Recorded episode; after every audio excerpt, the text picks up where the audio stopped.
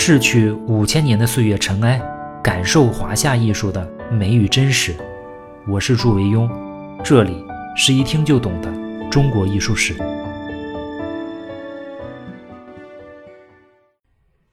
未曾清贫难成人，不经打击老天真。自古英雄出炼狱，从来富贵入凡尘。醉生梦死谁成器？拓马长枪定乾坤。一首定场诗读罢啊！今天呢，我们讲一个人，讲一个普通的人。如果我现在问大家，孔子是什么人？各位肯定毫不犹豫的回答是圣人呢。但是，如果你现在穿越回两千五百年前，当着他的面叫他一声圣人，他可能四顾茫然，他不知道你在叫谁，因为他从来都不觉得自己是圣人，就像他从来都不觉得自己是人人一样。他一定会跟你辩驳，说要说我是圣人和人人，我怎么敢当呢？原话是：若圣与人，则无其感。我就是个普通人呐。你可能会说，这肯定是圣人嘴上谦虚吧？然而并不是。他就是这么想的。孔子出生那一年啊，他的父亲叔梁纥六十六岁，是一个没落的殷商贵族后裔，之前已经有一妻一妾，也生过一个腿脚不太好的儿子。母亲颜征在十七岁，那放到今天，周岁其实只有十五岁。这段跨越了四十九年的爱情，据说在当时根本不被别人认可，所以啊，没有八抬大轿。没有明媒正娶，有的呢，可能只是周围鄙夷的眼神。一些人啊，甚至还会过分的称他们为野合。之后呢，就是普通又拮据的婚后生活。过了几年啊，颜氏顺利生下了一个男孩，取名孔丘，字仲尼。这个家庭没有因为小孔丘的出生而变得更好。三年之后，父亲叔梁纥去世，母亲颜征在。独自抚养孔子，十五年之后，这个终日为生活操劳的母亲也终于去世。从此以后，孔子变得无依无靠。孔子成名之后啊，也丝毫不掩饰早年的这段经历。他说啊：“我的出身实在是卑贱啊，所以我才会干那么多下贱活。武少也贱，故多能鄙视。但是。”生活的磨难从来不能让一个坚强的人屈服，它只会让他在反复的苦难和打击中吸取营养，在长期的隐忍和反抗中积聚能量，最终这些都会变成他成长的条件。他的根会深深扎进这苦难的泥土，他的头顶会绽放出最鲜艳的花。十几岁的孔子啊，就以好学上进闻名乡里，以知书识礼啊。博得周围人的赞赏。他早年做过很多工作，比如文书、成田这样的小吏，还管理过仓库。十九岁那年，孔子迎娶了妻子齐元氏。第二年呢，也就是孔子二十岁这一年，他的儿子出生。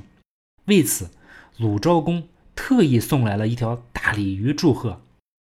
那一天啊，孔子实在是太高兴了，以至于他就用这条鲤鱼为自己的儿子命名。所以，孔子的独子叫孔鲤、孔伯鱼。三十而立，三十岁的时候啊，孔子开始开办学馆，招收学生。有人就过来问啊，说孔先生，像我们这样的贫苦人家，几代人都是种地，也需要上学吗？孔子回答说：“有教无类，任何一个群体的人都可以接受教育，也都应该接受教育。”那人又问啊，说那想来您这儿上学要交多少学费呢？孔子和气地说啊，只要主动给我十条干肉作为见面礼的，我从来没有不给予教诲的。自行数修以上，吾未尝无悔焉。孔子就是这样，一边教学，一边宣扬他礼乐仁爱的主张。抽时间呢，还要整理那些古代的典籍。当别人夸他能干的时候，他说：“哎呀。”我其实也没什么了不起的，我只是好学罢了。只要有十户人家的小村庄，就一定能找到像我孔丘这样又忠诚又厚道的人。但是他必定不如我好学。时使之意，必有忠信如丘者，然不如丘之好学也。随着孔子的名气越来越大，那些日后著名的学生陆续来到他的身边。作为弟子三千七十二贤人，比如有一个叫子路，他姓仲名由，字子路，比孔子小九岁，是孔门的大弟子。他有一身武艺，日后啊常常负责给孔子赶车。子路呢好战斗，而且还有点莽撞，孔子喜欢他，只是方式有点特别。就是一直批评他。有一次啊，孔子意外的表扬了子路。孔子说啊，要说一个穿着旧皮袄与穿着貂皮大衣的人站在一起而不觉得羞耻的，大概只有仲由能做到吧。子路因为这句表扬高兴了很久，逢人就说。还有一个学生呢，叫颜回，姓颜名回，字子渊，他比孔子啊小三十岁。是孔子一生最喜欢的学生，学习成绩也最好。孔子后来回忆起颜回啊，说：“我只看见他不断进步，从来没有见他停止过。”嗯，颜回家里困难，但是安贫乐道。孔子曾说啊：“一箪食，一瓢饮，在陋巷，人不堪其忧，回也不改其乐。”后来颜回去世了之后，有人问孔子：“你的弟子中有好学的吗？”孔子说。本来有一个颜回，颜回死了之后再也没有了。还有一个学生叫子贡，父姓端木，名次，字子贡，比孔子小三十一岁，是孔子学生中啊头脑最灵活、最聪明的，而且还非常会做生意。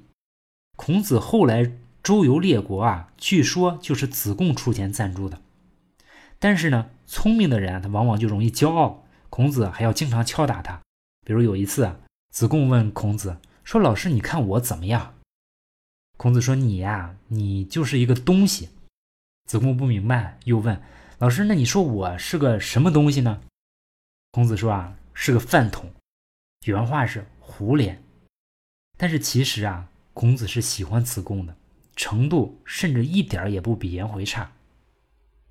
除了这三个，还有一些。或者富于雄辩，或者长于外交，或者善于管理的学生，先后都来到孔子的门下。有了这些才气纵横的学生和握在手中的真理，五十五岁那一年，孔子决定开始周游列国，去主动推销他的主张。但是，在这个每天都相互攻伐、动辄横尸遍野的时代，谁还会真正关心礼乐和仁爱？他一路上经过曹国、宋国、郑国、陈国、楚国、魏国等等一长串国家，结果是四处碰壁。孔子就是这样，一边是执政者们的打击，另外一边呢，还有一些人在旁边说风凉话。当时的隐士们啊，是相当看不上孔子的行为的。在周游列国的途中啊，有一个叫桀逆的人，他说啊。天下现在都已经洪水滔天了，谁要不知死活的改变它呢？在楚国的时候啊，有一个叫嗟羽的狂人啊，唱着歌从孔子的车旁走过。他唱道：“他说凤凰呀，凤凰呀，你的德行怎么衰落到这种地步？算了吧，过去的事情已经无可挽回，那现在改正还来得及呀。往者不可见，来者犹可追。”孔子只能对着学生们叹息，说道：“如果天下有道，我又何必带着你们满天下的奔走呼号？我们又不是受虐狂，你不做，他也不做，那这样的事情总要有人来做呀？难道我们就这样眼睁睁地看着心怀不轨的人为了一己私利，弄得天下礼崩乐坏，百姓生灵涂炭，就这么不管也不问吗？这是君子该有的德行吗？”六十三岁那年，孔子与弟子在陈国和蔡国之间被困绝粮，后来被楚人相救啊，孔子师徒才免于一死。六十七岁那一年，孔子在魏国陪伴了孔子整整四十八年的夫人齐元氏去世，年近古稀啊，一个形单影只的老人终于感觉到累了，他或许也厌倦了。就在第二年。六十八岁的孔子，在其弟子冉求的努力之下，季康子派人迎孔子归鲁国。孔子周游列国十四年，至此结束。经过无数次碰壁，孔子只能无奈地回到鲁国。他仍然向当权者推销自己的主张，但是按照惯例啊，也仍然是无人理睬。他的学生们却非常受欢迎。后来啊，那些早年陪伴他周游列国的学生也陆续的离开他，出去做事情。其中一些呢，还得到了重用。孔子的晚年非常的凄凉，沉重的打击接连的到来。六十九岁那一年啊。孔子的独子孔鲤去世，白发人送黑发人啊！孔子伤心欲绝，他似乎又想起了鲁昭公送来鲤鱼的那一天。天地无终极啊，人命若朝霜。用后世曹植的这两句诗来形容孔子当时的感受，那是多么贴切！又过了大概一年半的时间，孔子七十一岁那一年，他最得意的学生颜回病逝，孔子捶胸顿足。老天爷，这是要我的命呀！天要亡我呀！孔子的悲伤到了极点。就在这接连的打击之后啊，孔子觉得总应该否极泰来了吧？总应该有一点的好的事情来冲淡一些他的痛苦和绝望吧？谁知道又过了一年，就在孔子七十二岁那一年，被他批评了一辈子的大徒弟子路也战死了。听到子路的死讯啊，孔子。什么也没有说。有人告诉孔子说，子路的死是因为他的冠婴啊，在打斗的时候被击断。子路当时想起了孔子关于“君子死而冠不免”的礼仪教导，因为坚持要系好冠婴才被杀的。孔子没有评论，因为他知道子路已经是一个六十三岁的老人了，在这样激烈的战斗中，一个忠勇的、绝不退缩的六十三岁的老人。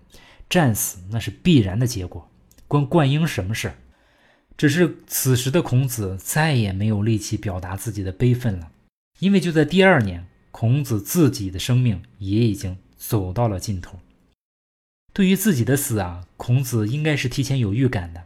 有一天啊，他突然停下来正在修订《春秋》的工作，对身边的人说：“黄河里再也不会有神龙拖着八卦图出现了。”洛水里也不会有鬼神附着洛书而浮出水面，我的人生啊也走到了尽头。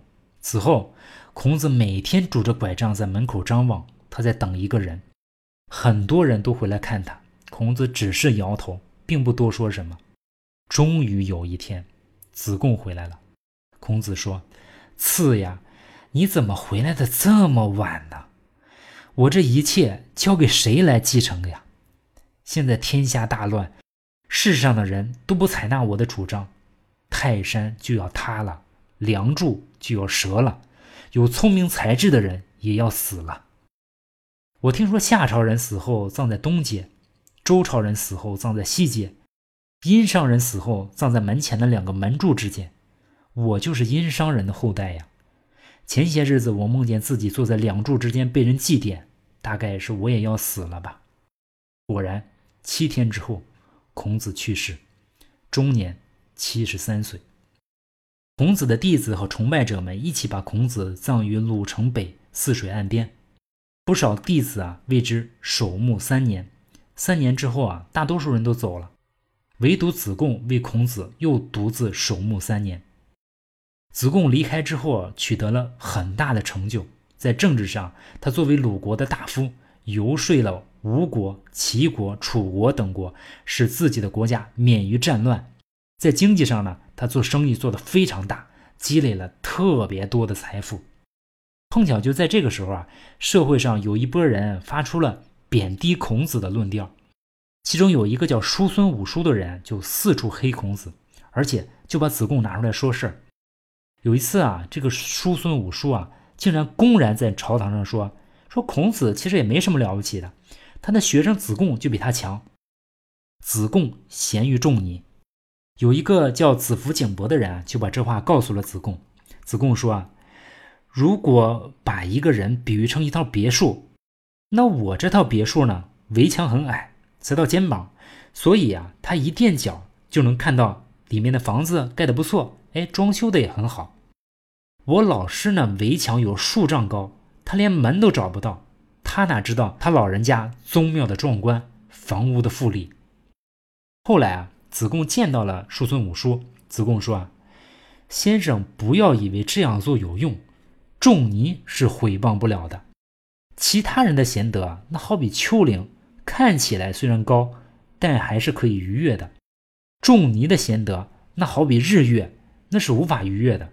人随欲自觉，其何伤于日月乎？多见其不知量也。你这是不自量力。还有一次啊，子贡跟一个叫陈子勤的人聊天，当提到孔子的时候啊，子贡就肃然起敬。这个陈子勤看了就非常不理解，而且很不以为然。他对子贡说：“说您这做的有点夸张吧？难道仲尼比您还贤德吗？”子贡凛然正色说道。说先生，你说话可要小心啊！君子可以通过一句话表现他的明智，也可以通过一句话泄露他的愚蠢，所以讲话不可以不慎重。我们夫子的高不可及，就像是天没有阶梯可以爬上去一样。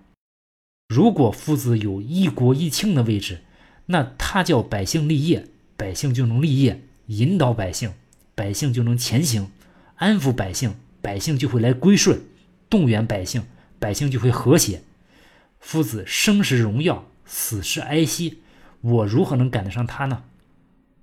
就如子贡啊，还有一些其他的孔门弟子的维护之下，孔子的思想在其死后得以继续传播和发扬光大，不断的影响和修正着我们这个民族的精神和内心。而他本人最终也被尊为大成至圣先师，为万世敬仰。从表面上看啊，孔子他是失败的。用北大李陵教授的话说啊，孔子一生如丧家犬。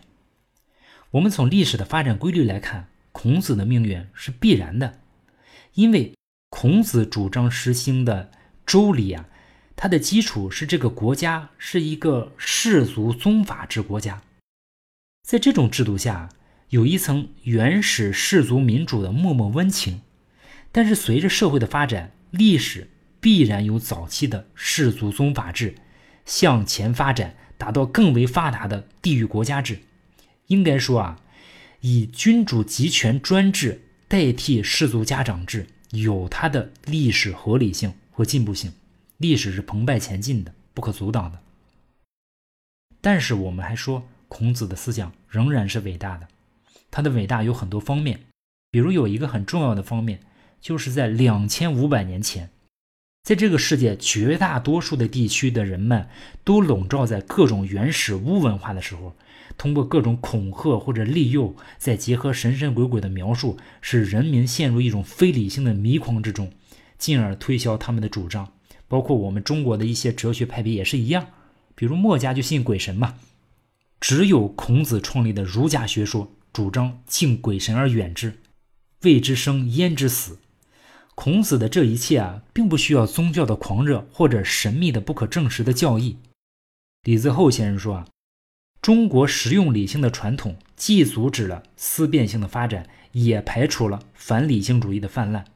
他以儒家思想为基础，构成了一种性格、一种思想模式，使中国民族获得和承续着一种既清醒理智又温情脉脉的中庸心理，不狂暴，不悬想。贵领悟，轻逻辑，重经验，好历史。他把自己的哲学思想建立在理性和世俗的基础之上。孔子不遗余力地渲染礼的规范、乐的疏导，通过不断地向人们推广仁义和爱，来弥补和修复当时那个支离破碎的社会。毫无疑问，这种思想是整个世界处在神无充斥的浑水中的一股清流。也是整个古代人类文明货架上的一款最高贵的精神产品。孔子他还是个乐观主义者，他舍弃了那些宗教悲观主义的出世观念，他肯定人作为一个人，他的日常生活的合理性和身心需求的正当性。很多诞生于古代的哲学思想，常常是依靠禁欲来营造一种神秘的面纱。相比之下，孔子思想呈现出极度的早熟。这是至少跨越了两千年的现实人文主义精神。孔子之后，以儒家为主，以法家为辅，中国就形成了一个有着理性思维的士人阶层，就是一个稳定的知识分子阶层。从此以后，一些神神鬼鬼的东西只能影响到底层人，再也很难同化有着理性思维的知识分子阶层。我想收听我们这个节目的听众应该都是属于这个阶层，所以我们才能够非常理性的坐在这里探讨问题，丝毫没有障碍。要知道，在漫长的时间里啊。这是我们中国人特有的幸福，而且孔子看似是高高的站在统治者这一边，但他实际上关心和体恤的是底层百姓的疾苦，所以他在周游列国不受待见，就是因为他在治国理念中总是为底层人民考虑的太多，不像法家和墨家那样对底层人民管制的那么严酷。每当想起一个年过花甲的老人啊，为了让天下人都过上幸福的日子。他坐着一辆颠簸的马车四处奔波，周游列国。我总是能想到一首诗：“病牛，李纲。耕犁千亩食千箱，历尽筋疲谁负伤？但愿众生皆得饱，不辞雷病卧残阳。”本来写到这里就应该结束了，但是我突然想到一个点子，就是我们能不能也递上一支话筒，采访一下他老人家？看看孔子在最后的日子里，他还有什么想说的？时间呢，就选在他去世之前三天。当他站在门前翘首企盼子贡归来的时候。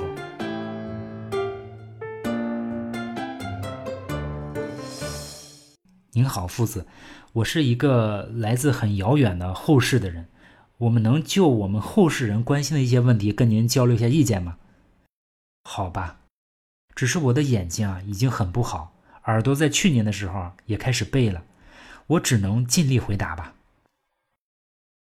第一个问题，您一生想要回复周礼，为了推广您的主张呢，不断的奔波，现在看来啊，并没有什么结果，您后悔吗？我知道你就会问这个问题，我们不能因为事情挑战严峻就退缩，不能因为考虑自己的境遇就屈服，即使那些人现在不接受我们的主张。但是以后也可能会接受呀，即使不会全部的接受，也可能会部分的接受呀。我能找到自己钟爱的事业，并且付出所有的努力，那就是莫大的幸运，没什么可后悔的。第二个问题啊，您在遇到绝境的时候，比如在匡地遭到匡人围攻，或者在陈蔡之间绝粮的时候，您真的没有想过要放弃吗？就像你听说过的那些事情啊，我遇到过挫折，也经历过困难，但是我从来都没有想过要放弃。行，第三个问题啊，咱们换一个轻松一点的话题。嗯，据说您带着弟子周游列国的时候啊，适逢天下大旱，有一次啊，粮食奇缺，就是大家都不够吃，您呢就让子路做饭。有一天呢。您走进厨房，碰巧看见子路在做饭的过程中抓了一把饭掩面而食。您虽然很不高兴呢，但是也没有当场说明，只是走开了。第二天呢，您问起来昨天的事，子路就解释说：说他盛饭的时候啊，一些米粒啊掉在了土上，收之以脏，弃之可惜，于是呢就捡起来吃了。您明白是错怪了子路，就感慨道：说惊木之事，又恐为真，过耳之言，焉能全信？这个事情真的发生过吗？这个话是您说的吗？也许时间过得太久了，我记不清你说的事情了。不过我可以肯定的是，子路是宁愿饿死也不会偷吃一粒米的。子路是我的学生中跟我最久的，也是最让我遗憾的一个。如果我对他的教导换一种方式，也许就会有不一样的结局。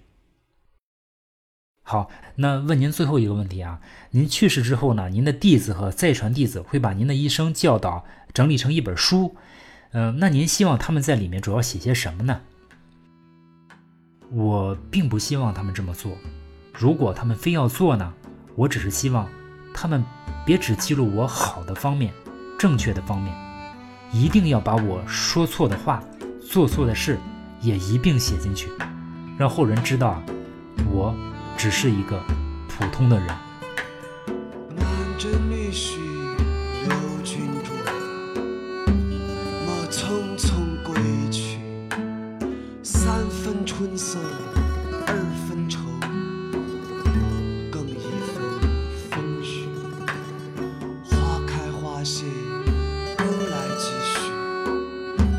且高歌休诉不知来岁牡丹时。